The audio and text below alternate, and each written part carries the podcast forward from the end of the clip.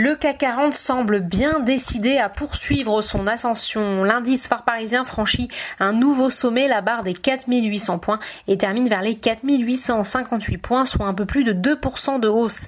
Il s'agit de son plus haut niveau depuis le 6 mars. Les investisseurs espèrent évidemment que la reprise économique va s'accélérer après ce long sommeil forcé, ce qui alimente de nouveau leur intérêt pour les actifs à risque. La quasi-totalité des valeurs qui composent le CAC 40 sont en hausse.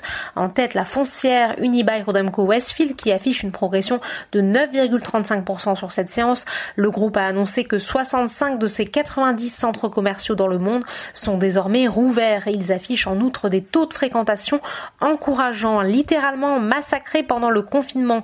Avec la mise à l'arrêt total du secteur aérien, les valeurs de l'aéronautique sont très bien orientées. Airbus gagne 7,17%, Safran 5,91%.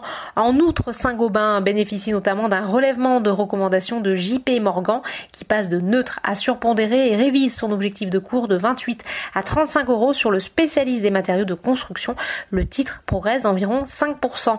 La major pétrolière totale gagne 2,89% dans le sillage de la hausse des cours du pétrole.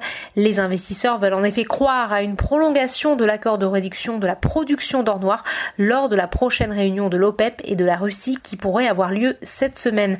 À l'inverse, Dassault Systèmes et Carrefour valeurs défensives sont en léger recul.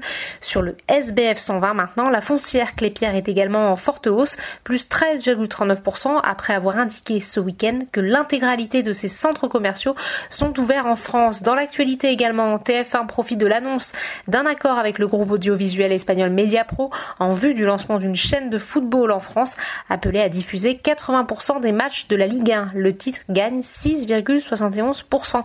A contrario, le secteur de la santé est pénalisé, moins 5,66% pour Biomérieux et moins 1,49% pour Ipsen.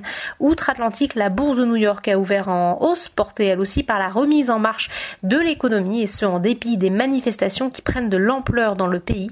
À 18h heure de Paris, le Dow Jones progresse de 0,46%. Le S&P 500 est en léger territoire positif tandis que le Nasdaq recule de 0,33%. Voilà, c'est tout pour ce soir. N'oubliez pas toute l'actualité économique et financière est sur Boursorama.